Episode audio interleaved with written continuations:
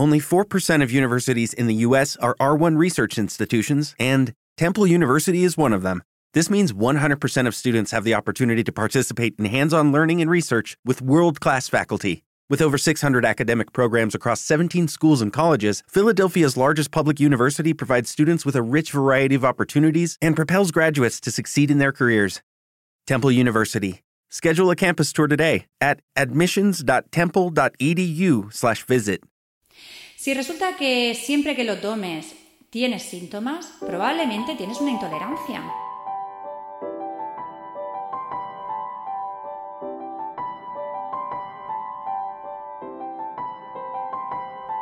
Bienvenidos a Nutrimatrix, capítulo 5 del 5 de junio de 2017. Muy buenas, soy Ángela Manso Asensio, dietista nutricionista y tecnóloga de alimentos, y esto es Nutrimatrix, un podcast quincenal con consejos sobre nutrición en el que desmontaremos algunos mitos sobre alimentación. ¿Alguna vez alguien te ha dicho que es alérgico al marisco o que es intolerante a la fructosa? Estos conceptos se suelen confundir con bastante facilidad. Yo puedo ser alérgica a la proteína de la vaca, alérgica al marisco, al huevo, a los frutos secos, puedo ser intolerante a la lactosa, a la fructosa, al gluten. Para diferenciar si estamos ante una alergia o una intolerancia, nos tenemos que fijar en tres puntos importantes. ¿Qué sistema interviene cuando tomo un alimento que me sienta mal? ¿Interviene el sistema inmunitario o el sistema digestivo? Luego, ¿Existe una relación dosis-respuesta? Es decir, si tomo mucha cantidad de ese alimento, ¿los síntomas son mayores? Y por último, ¿cuál es el origen o la causa que produce esa reacción? Entremos en materia y aclaremos estos conceptos. ¿Qué es una alergia alimentaria? Es una respuesta exagerada que produce nuestro organismo ante el consumo de un alimento. En esta respuesta interviene el sistema inmunológico, de modo que las reacciones que se desencadenan en nuestro organismo pueden ir de un simple sarpullido a tener problemas respiratorios hasta que te produzcan un shock anafiláctico que te lleve directo al hospital. En las alergias alimentarias no hay una relación dosis-respuesta. Es decir, si yo soy alérgica a un alimento, aunque tome muy poquita cantidad de ese alimento, la reacción que me produzca puede ser muy alarmante. Por lo tanto, no está relacionada la cantidad de alimento que consumo con la reacción que se desencadena en mi organismo. ¿Sabes cuál es la sustancia que produce estas reacciones alérgicas? Pues las responsables, las culpables de todo esto son las proteínas. Para que, mm, para que se produzca una alergia a un alimento, este alimento debe contener proteínas y si no tiene proteínas no es una alergia. Estas sustancias responsables de producir en determinadas personas una respuesta anómala reciben el nombre de alérgenos alimentarios. Como ya comenté en el capítulo cuarto, en el que hablaba del etiquetado nutricional, los alérgenos deben de aparecer en la lista de ingredientes con una tipología diferente, ya sea por su color, ya sea por el tamaño de letra, como sea, pero debe de destacar porque puede causar incluso con muy poquita cantidad, puesto que ya hemos visto que no depende de la dosis, que una persona se vaya al otro barrio. Bueno, a lo mejor no tan lejos, pero que se vaya directo al hospital, sí. Los alérgenos no son ninguna tontería. Las personas alérgicas y sus familiares deben leer siempre el etiquetado nutricional. En el caso de que un niño sea alérgico, su entorno también debe estar avisado. Es decir, sus maestros, los monitores, el comedor del cole y por supuesto sus amigos. Los niños en los recreos lo comparten todo e imaginar lo que, se puede, lo que puede suceder por desconocimiento. ¿Por qué las personas alérgicas tienen esta reacción tan exagerada? ¿Qué es lo que les sucede en su interior? Cuando una persona toma por primera vez un alérgeno, Recordemos que tiene que ser de naturaleza proteica para que produzca una alergia. Las células de defensa de nuestro organismo, es decir, el sistema inmunológico, como no reconocen esas proteínas como suyas, las atacan, produciendo otras proteínas llamadas anticuerpos, que son las inmunoglobulinas E. En este primer contacto, la persona ya se ha sensibilizado con el alimento que le sienta mal. Sin embargo, esa persona de momento no va a tener ninguna reacción alérgica. ¿Cuándo se producirá esta reacción? Cuando la persona se exponga por segunda vez al alimento. ¿Por qué? Porque en ese momento la persona ya está sensibilizada.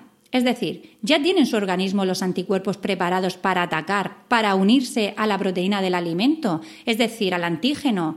Esa unión antígeno-anticuerpo, esa unión alérgeno inmunoglobulina E es lo que desencadena una serie de reacciones como puede ser la liberación de histamina, que es la causante de muchos de los síntomas del cuadro alérgico que se produce.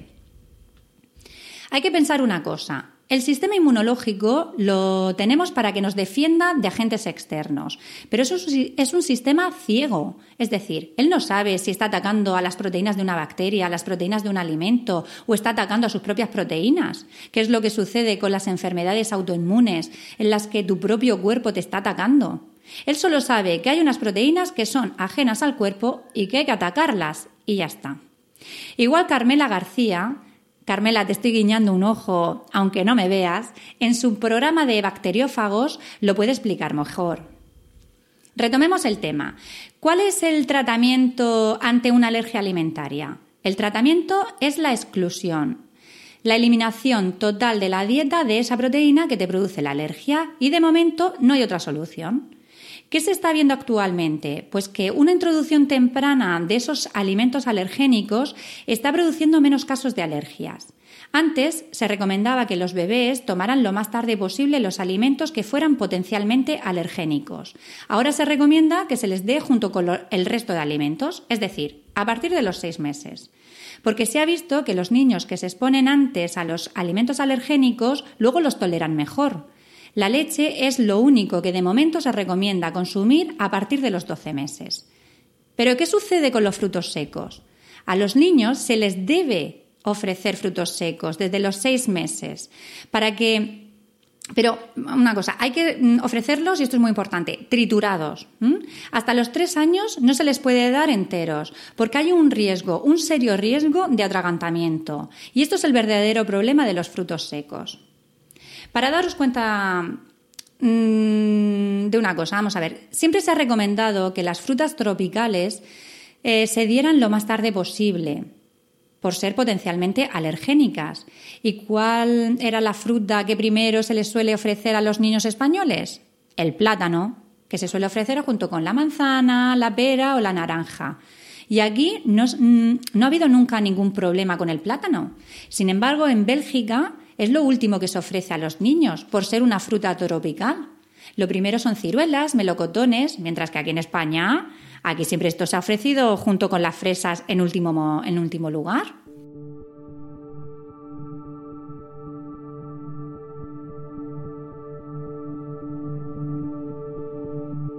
Otro día me centraré solo en la alimentación complementaria de los bebés, que hay mucha confusión y mucho estrés por parte de los padres. Mientras que no sale el programa, os recomiendo que escuchéis los podcasts de Rocío Arregui, en Lactando, que trata estos temas muy bien. Ahora sigamos con las intolerancias alimentarias. ¿Qué es una intolerancia alimentaria? Es cualquier reacción adversa que presenta una persona tras tomar un alimento. En la intolerancia alimentaria el sistema que está involucrado es el sistema intestinal. Aquí no interviene el sistema inmunológico. Y por otro lado, en las intolerancias alimentarias sí existe una relación dosis-efecto, es decir, si soy intolerante a la lactosa o a la fructosa, cuanto más fructosa o cuanto más lactosa lleve el alimento, más respuesta voy a tener. Los síntomas serán más notables. ¿Cuáles, serán, ¿Cuáles pueden ser estos síntomas? Pues pueden ser desde unas simples molestias a tener gases, hinchazón, dolor de estómago y si el consumo es muy grande, incluso tener diarreas. Por lo tanto, en las intolerancias alimentarias existen distintos grados de tolerancias y cada persona debe conocer hasta qué cantidad es capaz de tolerar sin que, se les, sin que les produzca molestias. En el caso de las intolerancias, las sustancias alergénicas ya no tienen por qué ser proteínas sí o sí. Puede ser una proteína, como le sucede a la intolerancia al gluten, pero también puede ser eh, causada por un azúcar, por ejemplo, como sucede en la intolerancia a la lactosa o a la fructosa. ¿Por qué se produce una intolerancia alimentaria? La mayoría de las causas son idiopáticas, es decir, no se conoce el origen, y otras sí. Una de las causas es que a la persona le falte o no tenga suficiente enzima para metabolizar una sustancia. Es lo que sucede, por ejemplo, con las personas que son intolerantes a la lactosa. La lactosa es un disacárido, es un azúcar formado por la unión de una glucosa con una galactosa. Para romper este disacárido se necesita de una herramienta, una tijera, que es la lactasa. Cuando la lactasa rompe esta unión, las moléculas sueltas son capaces de pasar del intestino a la sangre. Las personas intolerantes a la lactosa no tienen esta tijera, no tienen esta enzima, por lo tanto, la lactasa perdón, la lactosa desde el intestino delgado no puede pasar a la sangre, sino que sigue hasta el intestino grueso y ahí las bacterias del colon son las que se encargan de fermentarlo, produciendo una serie de sustancias como son ácido, agua y una serie de gases como el hidrógeno, el dióxido de carbono o el metano, que son los responsables de producir los síntomas, es decir, dolor abdominal, hinchazón y diarreas. Otra causa puede ser que las personas sean sensibles a ciertas sustancias químicas que lleve el alimento y que le produzca alguna sintomatología, como puede ser las histaminas, que actúan sobre los vasos sanguíneos desencadenando, por ejemplo, pues una jaqueca. O la cafeína, que actúe produciendo palpitaciones o incluso migrañas. Yo personalmente eh, sé que mi tolerancia con la cafeína es una taza. Y, y para de contar. Porque como me tomo una segunda taza, o sean las 6 de la tarde se me ocurre tomarme una taza de café, yo ya no duermo durante toda la noche. ¿Soy por eso intolerante a la cafeína? Pues no lo sé, probablemente sí, pero mm, es que me da igual. Es decir, creo que en este caso lo más importante no es el diagnóstico, sino saber hasta qué cantidad soy capaz de tolerar.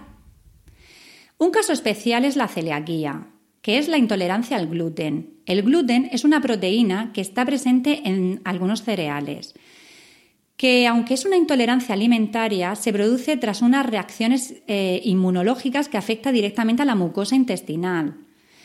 Es un poco eh, eh, lioso este tema, pero debido a la gran magnitud de él y que tienen que quedar muy claros los conceptos y las actuaciones dietéticas, tengo que tratarlo en un tema aparte.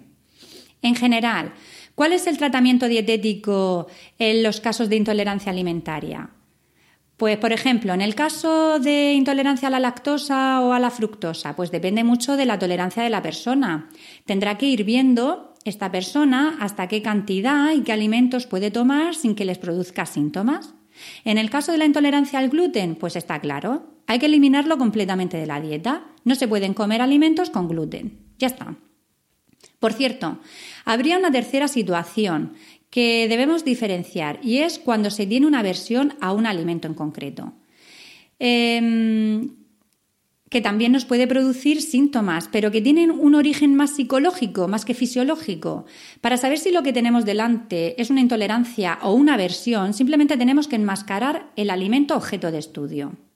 Si resulta que siempre que lo tomes tienes síntomas, probablemente tienes una intolerancia, aunque para estar seguros tendrías que ir al especialista, que en este caso es el alergólogo, para que te diagnostique y te diga, mira, sí, tú tienes intolerancia a tal cosa. Ahora bien, si cuando el alimento está camuflado o enmascarado, es decir, no sabes que el plato que te estás tomando lleva ese alimento y, te lo, lo consumes y te lo tomas y no te produce síntomas, entonces estás ante una aversión a ese alimento.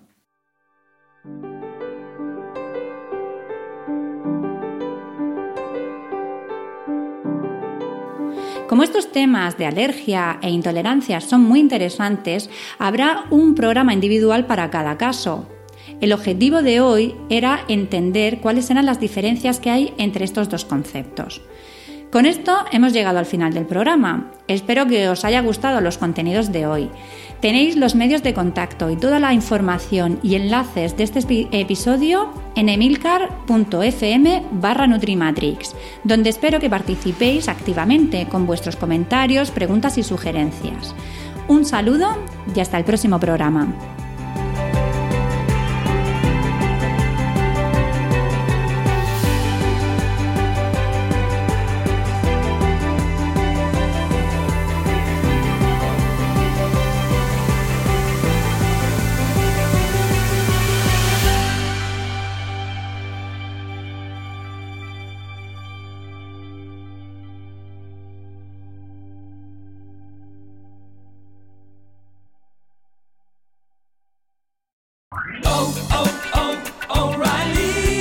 ¿Necesitas ayuda? En O'Reilly Auto Parts te ayudamos. ¿Necesitas algún consejo? Te aconsejamos. Nuestros profesionales en autopartes están siempre disponibles para ayudarte a encontrar lo que necesites. Excelente servicio al cliente es solo una de las ventajas que ofrece O'Reilly Auto Parts. Los profesionales en autopartes. oh, oh, O'Reilly.